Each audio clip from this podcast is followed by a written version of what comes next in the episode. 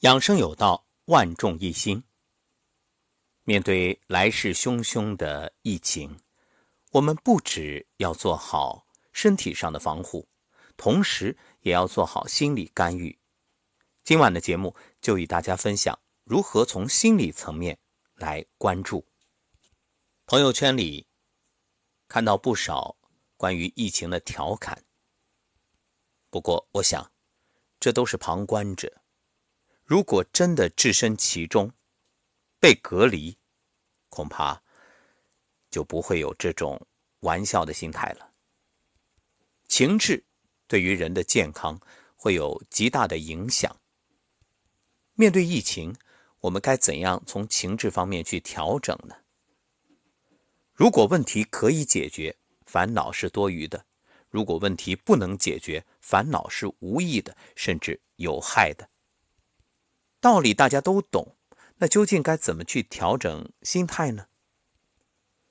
危机不止影响身体，必然会带来糟糕的情绪。那么，作为普通人，该如何调整自己的压力？如果是被隔离了，如何来调整自己的心态？如果家人遭受隔离，如何给家人提供帮助？如果家人或者自己出现疑似症状，又该怎么面对？如果邻居出现了疑似症状，我们可以做什么呢？首先，想告诉各位，照顾好自己，尽可能维持正常的生活作息，要有适当的休息，尽量保持生活的稳定性。切记，危机事件的发生会令人手忙脚乱、自乱阵脚，所以让生活作息维持规律是处理危机的必要条件。然后给自己列一个。生活清单，并照着清单去执行。正所谓无事生非，在家里不出门、不应酬、不聚会，固然减少了接触的机会，但是也意味着无所事事之时，头脑中自然胡思乱想。那平时各位，你一定有很多的愿望，也知道做什么自己最开心。把这些写下来，然后去执行。比如，可以允许自己哭出来。如果你觉得压力特别大的话，不用压抑，也不用憋着，强忍不如放声大哭。哭完之后，你会觉得舒服很多。把自己的想法或者感受写下来。还有，可以玩一些小游戏。如果和家人在一起。那可玩的事儿太多了，或者你玩玩网上游戏也可以。我相信这个时候对于一些孩子来说最开心。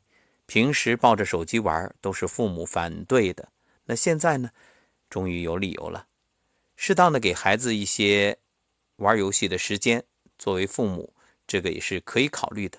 不过劳逸适度，劳逸结合，做好这种安排。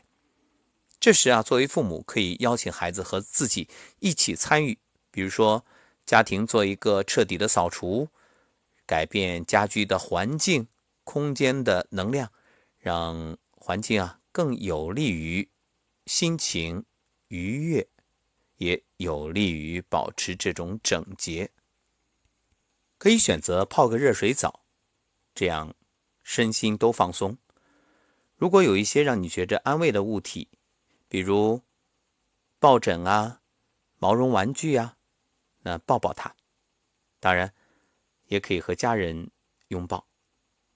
找出令你感到快乐的事情，或者与聊得来的朋友在微信上打个电话聊聊天。难得有这样放松的时间。当然，以上说的是比较。轻的一些情况，那如果说负面情绪汹涌而至，要把你淹没的时候，你该怎么办？处理负面情绪，减少因信息过载带来的心理负担。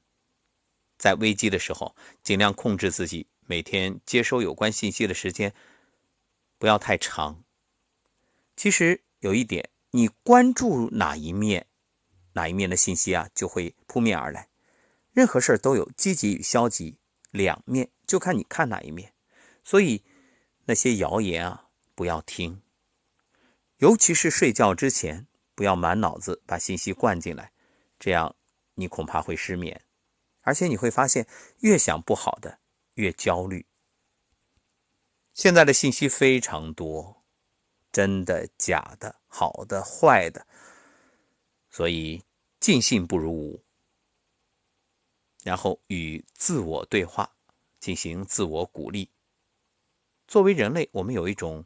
特殊能力就是自言自语，无论是你有声的还是无声的，我们可以利用这项特殊的技能锻炼自己，克服困难。可以对自己说：“这件事儿可能不好玩啊，但是我可以应对它。这个疫情确实有让人紧张的一面，但是我相信，通过这一次的应对，中国人民。”有能力、有信心战胜它，而且否极泰来。回头再看，更加凸显了中华民族团结一心的精神和不可战胜的勇气。我很平静，我相信能够从容的应对这一切。我相信国家，相信党和政府，相信我的同胞们，也相信我自己。相信我的家人，是的，一切都可以战胜。另外，运动是不错的方式。运动的好处在于减少精神上的紧张，可以把那种紧张的情绪释放出来，也可以增加心血管的机能，增加自我效能，提高自信，降低沮丧。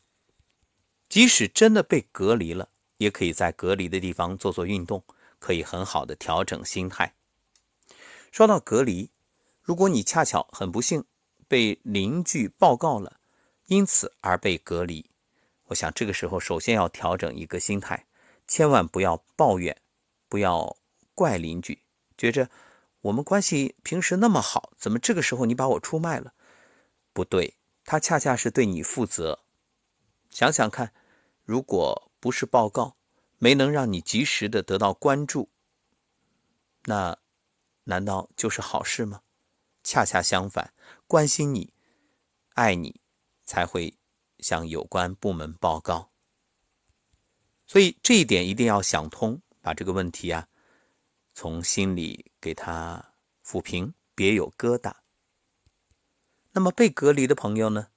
其实这个时候一样的，想想看，隔离与不隔离区别不大。即使不隔离，你看看现在的街头。又有几个人呢？大家也一样，还是在家里待着。只能说被隔离之后，你就格外的被关照、被重视。万一有个风吹草动，立刻能在第一时间得到帮助。所以这样一想，隔离这是加倍的爱护。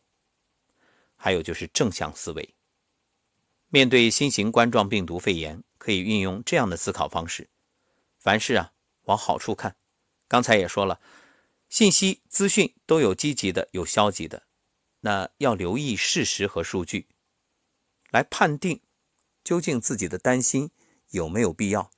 其实从目前所得到的消息来看，死亡的人数都远远的低于其他一些常见的问题。我们不妨做个假设，因为这件事大家都在家里，那。由此而降低了多少春节期间的交通事故的发生率，对不对呀？如果没有这场疫情的话，当然我们不希望有这个疫情，但是我们就假如没有的话，那你说这放假七天，那得有多少人会因交通事故而丧生呢？那现在数字相比是多还是少呢？而且目前完全在可控的范围之内。另外，经常回忆每一次遇到危机时，自己如何面对的，重新肯定自己作为一个个体的能力。所谓的临危不惧、临危不乱、借势修心、借假修真，恰恰是遇到事情才能够提升我们的某些能力。还有，可以以更广阔的空间与时间。也就是更高的维度来看待这个事情。回首我们看一看，中华民族经历了多少天灾人祸、战乱，不也一样都挺过来了吗？虽然也付出了很多沉重的代价，但是我们相信，整个民族，我们的国家，一切会越来越好。所以，当这样去想的时候，把这个事情放得更长远一点，就会发现，一切都会过去。所有事情最后都会成为好事。那目前不是，说明还没到最后。